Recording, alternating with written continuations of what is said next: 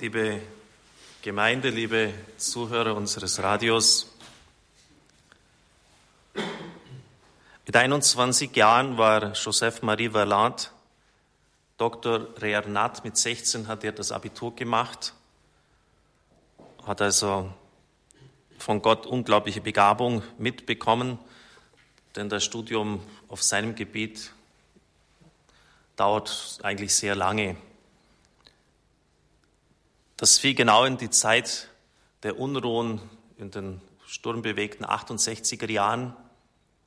Obwohl er seine Kindheit glücklich mit seinem Gott in der katholischen Kirche verbracht hatte, hat er doch irgendwie im letzten, im tiefsten nicht zu Christus gefunden. Und so nahm das Unheil seinen Lauf. Er suchte dann vor allem im Osten Erleuchtung und schloss sich dem kürzlich verstorbenen Begründer der transzendentalen Meditation Maharishi Mahesh Yogi an, mit dem er nahezu alle Ashrams und religiösen Zentren im Himalaya besucht hat. Er hat sich ganz und gar auf diesen Weg begeben, monatelang, jahrelang diese sehr intensiven Meditationen vollzogen und ihm wurde dann mehrfach das vergönnt, was anderen selbst nach Jahrzehnten Meditation nicht geschenkt wird, das sogenannte Satori-Erlebnis oder Samadhi. Im Hinduistischen heißt es so, Satori vom Japanischen her, das Erleuchtungserlebnis zuteil. Das heißt, er hat so das, den Urgrund des Seins sozusagen berührt, eine völlige Auslöschung des personalen Bewusstseins erlangt.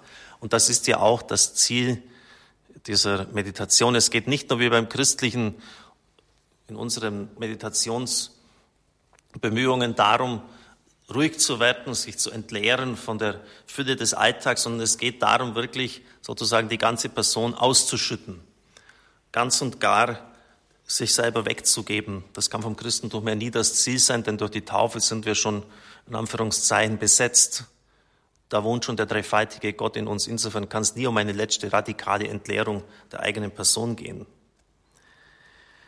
Wie kam es nun dazu, dass er dann später sogar Theologie studiert hat, einen Orden gegründet hat, auch hier das Doktorat in Theologie abgelegt hat? Ich will es versuchen zu beschreiben.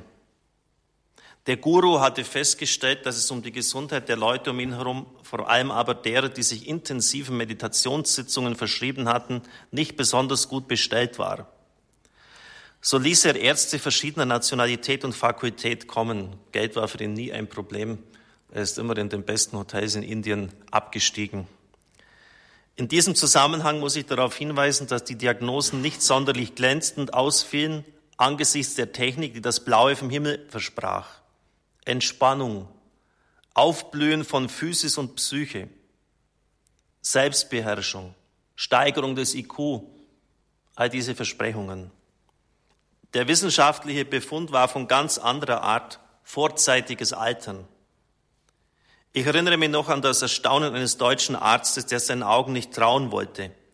Wie können junge Menschen in der Blüte ihrer Jahre bei Vitalitätstests, denen er sie unterzog, derart schäbige Resultate einfahren. Vielleicht darf ich hier kurz auch einhaken. Die Früchte weisen es immer aus. Und wissen Sie, wenn Sie bei all diesen esoterischen Klimbim, brauchen ja nur die Homepages da ein bisschen anschauen, lesen, was da alles versprochen wird. Völlige Harmonie, innerer Friede, Ausgeglichenheit, Ich-Stärke, ja, was sind denn die Früchte in unserer Gesellschaft? Haben wir heute schon viel mehr Esoteriker als praktizierende Christen. Was sind denn die? Ich sehe es nirgends. Also muss man schon auch fragen, was wird versprochen und was wird gehalten. Der Guru ließ auch Naturheiler kommen, so Verland weiter. Unter ihnen befand sich ein Franzose, der, so fügte es sich, Christ war. Eines Tages, als er mich aufsuchte, um mit mir einen Termin beim Meister zu vereinbaren, kamen wir ins Gespräch. Das fiel mir umso leichter, als ich ja nicht oft gelegen hatte, Französisch zu sprechen, da Englisch unsere Umgangssprache war. So kam es dazu, dass wir über meinen Weg redeten und er mich ganz einfach fragte, ob ich getauft und christlich erzogen worden sei. Durch meine bejahende Antwort ermutigt, fragte er weiter, und wer ist Jesus Christus jetzt für Sie? Ich kann nur sehr schwer sagen, was genau in diesem Moment passiert ist. Ich hörte nur den Namen Jesus und der sank bis auf den Urgrund meines Bewusstseins. Es war, als hätte dieser Name etwas in mir zum Schwingen gebracht oder besser, als hätte er jemands Gegenwart in mir erweckt, seine Gegenwart. Mir wurde bewusst, dass er da war, dass er immer da gewesen war, mir zur Verfügung, bereit, sich mir zu offenbaren. Dass er nur auf ein Zeichen gewartet hatte, auf eine Einladung, um sich von neuem als mein Herr zu erweisen. Ich hatte ihn in ein Verlies meines Herzens gesperrt. Und soeben hatte sein hochheiligster Name, der durch die Frage des Arztes zu mir gekommen war, das Tor seines Gefängnisses, das auch mein Gefängnis war, geöffnet. Ihr aber, für wen haltet ihr mich? Diese Frage, die im Zentrum der Evangelium des Matthäus und des Markus steht, hat mir das Herz durchbohrt. Er war da, ganz nah in seiner diskreten Gegenwart, die sich anbieten, aber nicht aufdringen will, weil sie erwählt, ersehnt und geliebt werden will. Wenn ich versuchen müsste, in Worte zu fassen, was er mir in diesem Moment ins Herz eingeschrieben hat, würde ich sagen, wie lange, mein Kind, wirst du mich noch warten lassen? Nichts von Verurteilung, kein Vorwurf, kein Tadel, nur das schmerzvolle und zugleich hoffende Seufzen der verratenen Liebe, die sich nicht entschließen kann, den zu verlassen, den sie liebt. Eine unendliche Zärtlichkeit, eine Woge der Barmherzigkeit ergoss sich in mich, in mein ganzes Sein, in Herz, Seele und Körper. Und ich weinte, Tränenfluten der Reue. Ich weinte aus Schmerz darüber, dass ich denjenigen so viele Jahre hatte leiden lassen, den ich geliebt und dann verstoßen hatte und der mir geduldig bis ans Ende der Welt gefolgt war. Ich weinte aus Freude darüber, dass ich trotz meines Verrats immer noch geliebt war und Vergebung erlangt hatte, noch bevor ich um Vergebung bitten konnte. Unbeholfend, stammelnd, schluchzend. Später las ich bei geistgeführten Theologen, dass Zerknirschung eine Gabe Gottes ist, eine Gnade, die uns unsere Schuld, weil sie Gott beleidigt, beweinen lässt aber doch in der Gewissheit, dass wir in Jesus Christus die Versöhnung bereits erlangt haben. Was überwog, Freude oder Schmerz? Ich weiß es nicht. Aber ich weiß, dass ich am liebsten für ewig in diesem Zustand verblieben wäre. Plötzlich nahm das, was ich erlebte, einen völlig anderen Charakter an. Ich fühlte mich von einer unerhörten Kraft durchdrungen. Eine Kraft, die eine unaufschiebbare Forderung in sich trug. Du weißt, was du noch zu tun hast. Zu Beginn der Begegnung war ich auf die Knie gefallen. Kaum war ich dessen mir bewusst geworden, war ich mit einem Satz auf den Füßen emporgehoben von diesem Wort, das wie ein Befehl erklang, aber nichts als eine Einladung war, klare Verhältnisse zu schaffen. Und er unterlegt es dann theologisch, ich überspringe das jetzt mit den hebräischen Worten Chesed und Rachamim, dass Gott mütterlich ist, Mutterschoß, Rahamim, Barmherzigkeit und Chesed, das ist Treue. Aber das meint eher so einen männlichen, starken Begriff. Gott ist beides. Ich suchte also, er wusste also, dass er jetzt äh, einfach mit dieser Vergangenheit brechen musste. Aber Herr, ich habe doch kein Auto zur Verfügung. Ich habe kein Flugticket reservieren lassen, nach Belgien zurückzukehren. Der Guru wird mich keinesfalls ziehen lassen. Die Stille, die darauf folgte, ließ mich begreifen, dass man mit Gott keinen Handel machen kann. Also es ist irgendwie, ich finde das so unglaublich, diesen Text, beides so, diese unglaubliche Zärtlichkeit und Liebe. Auf der anderen Seite, und das kriegen wir auf Erden oft kaum zusammen, diese Unerbittlichkeit auch. Lesen Sie doch mal die Nachfolgeworte des Herrn. Das ist, da gibt es kein Mittelmaß mehr dazwischen. Es ist nur entweder oder. Entweder alles zurücklassen, nicht mehr zurückschauen, Hand an den Flug gelegt hat. Der taugt nicht für das Reich Gottes, wenn er noch einmal zurückblickt. So entschloss ich mich aufs Ganze zu gehen. Ich hörte mich noch in einem inneren Dialog zum Herrn sagen, also gut, ich versuch's. Aber du wirst sehen, nicht einmal das erste Hindernis werde ich überwinden. Er wird mich nicht so gehen lassen. Ich suchte also den Saal auf, in dem Maharishi gerade eine Pressekonferenz gab. Ich flüsterte ihm zu, Maharishi, ich muss wegfahren. Er schaute mich ganz erstaunt an und fragte, ob es denn wirklich wichtig sei. Als ich bejahte, erwiderte er einfach, gut, dann geh, aber komm möglichst rasch wieder. Ich traute meinen Ohren nicht. Wie aus allen Wolken gefallen, verließ ich den Saal und konnte nur stammeln, Herr, also du, das kannst nur du. Ich hatte mir noch nicht von meiner Überraschung erholt, dass der für den Wagenpark Verantwortliche auf mich zukam, um mir zu sagen, dass der Tankstelleninhaber das Dienstauto, das ich für gewöhnlich fuhr, früher als vorgesehen zurückgebracht hatte. Noch tiefer beeindruckt fragte ich am Flughafen nach, ob es noch freie Plätze für den nächsten Flug nach Brüssel gäbe. Und was antwortete die Hostess? Sie haben Glück. Soeben habe ich eine Rücknahme eingetragen. Es ist gerade noch ein Platz für Sie frei. Wie gut, dass sie meine Reaktion nicht wahrnehmen konnte. Ich erinnerte mich, dass ich den amüsierten Blick Jesu auffing, der sich auf sanfte Weise über meine Skepsis lustig machte. Zwei Stunden später saß ich im Flugzeug, das mich nach Belgien bringen sollte. Ein Aktenkoffer mit ein bisschen Wäsche und meinen Papieren und alles, was ich an Gepäck dabei hatte.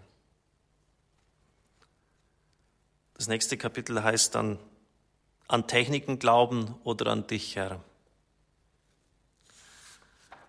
Ich möchte noch zur Warnung für all jene, die meinen, dass dieser östliche Meditationsweg der richtige wäre, etwas vorlesen, was, was er genau im Zusammenhang mit diesem Bekehrungserlebnis schreibt. Und zwar über dieses Erleuchtungserlebnis. Ich machte diese Satori-Erfahrung mehrmals und zwar immer dann, wenn ich lang, nach langen körperlichen und mentalen Anstrengungen dabei war, in diesen Zustand der Verschmelzung mit dem kosmischen Allganzen hineinzugleiten. In den letzten Momenten der personalen Bewusstheit erschien mir plötzlich das Antlitz einer Frau. Sehr schön, aber unendlich traurig. In ihrem Blick lag eine grenzenlose Zärtlichkeit und Ströme von Tränenliebe über ihr Gesicht. Sobald ich jedoch in meinem Inneren die Frage stellte, wer sie denn sei, entschwand ihr Gesicht ganz sanft auf meinem Bewusstsein. Fast 30 Jahre lang fragte ich mich, wem ich das Gesicht zuordnen sollte. Aber über eine psychologische Erklärung kam ich nicht hinaus. Es musste sich um die Stimme des schlechten Gewissens handeln, das ich gegenüber meiner Mutter hatte, der mein Weg, den ich eingeschlagen hatte, sehr großes Leid verursachte.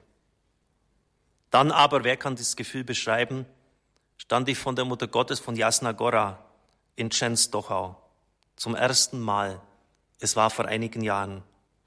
Es war sie, wahrhaft und wirklich sie. Das gleiche Gesicht, der gleiche durchdringende und geheimnisvolle Blick, der gleiche zärtliche und mitleidende Ausdruck. Ich war sowas von sprachlos und zutiefst verstört. Maria also hatte mich begleitet.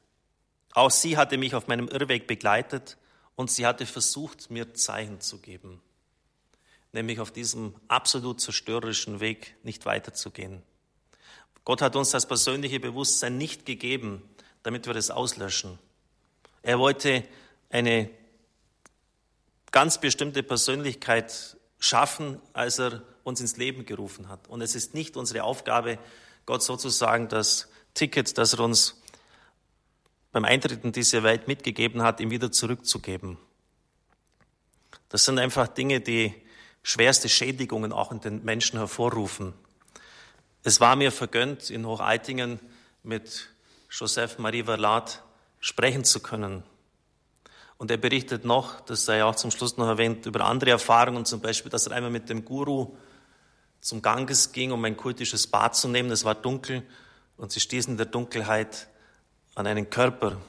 Er beugte sich nieder und sah, es war ein Sterbender. Und Maharishi sagte zu ihm, lass ihn, lass ihn in Ruhe, lass ihn den Weg seines Karmas gehen. Nach hinduistischer Vorstellung ist ja unser jetziges Leben geprägt vom früheren. Das heißt, Schuld, Versagen wird jetzt in diesem Leben abgebaut und gesühnt. Das heißt konkret, ich helfe diesem Mann jetzt nichts, wenn ich mich seiner Erbarme mich zu ihm hinunterbeuge. Dann kann er sein Karma nicht abtragen. Ich habe dann Joseph Marie gefragt, und wie siehst du das jetzt, dass du an einem Sterbenden einfach vorbeigegangen bist? Er hat kaum mehr antworten können. Er hat Er hat Tränen in den Augen gehabt. Wissen Sie, das sind unglaublich, diese unglaublichsten Verirrungen. Jedes Mal haben wir Gründe, uns zu rechtfertigen. Das war jetzt eine religiöse Ideologie. Wir haben immer irgendwelche Gründe, warum wir uns der Liebe entziehen können und meinen sogar es tun zu müssen. Und das ist wirklich fast am perversesten, dass man dann meint, noch dem anderen etwas Gutes zu tun, wenn man ihn allein lässt. Also Sie spüren, dass das kann nicht mehr der Weg sein. Ich habe das Buch Die verbotene Erfahrung, diesen Titel auf unsere Homepage gesetzt beim Gottesdienst. Wenn Sie es im Unio Verlag bestellen wollen, können Sie es tun. Es ist natürlich wie alle anderen nicht leicht zu lesen. Wie, wirklich gute Bücher sind nicht leicht zu lesen. Auch die Papstbücher sind nicht leicht zu lesen. Aber es braucht eben, wie Kant sagt, die, die Anstrengung des Begriffs. Man muss sich halt mühen. Er verwendet also die originalen Ausdrücke, wie sie im hinduistisch äh, buddhistischen Sprachraum verwendet werden, hat aber hinten ein Glossar und erklärt das alles. Wer das kuriert, wer das liest, ist kuriert von jedem Versuch, sein Heil in fernöstlicher Region zu suchen, aber hundertprozentig. Weil das, 100, weil das genau diametral unserem Glauben entgegensteht, und zwar zu den wesentlichsten Forderungen. Nämlich Jesus Christus als Herrn und Meister seines Lebens anzunehmen, das Gebot der Gottes- und Nächstenliebe zu leben und nicht das, was uns Gott einfach mitgegeben hat, in den Dreck zu treten und zurückzuschmeißen und zu sagen, ich brauche das nicht. Mein personales Bewusstsein. Das ist nicht der Weg der Erlösung. Und deshalb hat er schon recht, wenn er sagt, es ist eine verbotene Erfahrung. Es gibt einfach Dinge, wo wir Christen wissen müssen, das können und dürfen wir nicht tun. Und da gibt es auch letztlich keine Diskussion. Wer bist du, Herr? Wer bist du für mich? Was ist der Herr für Sie?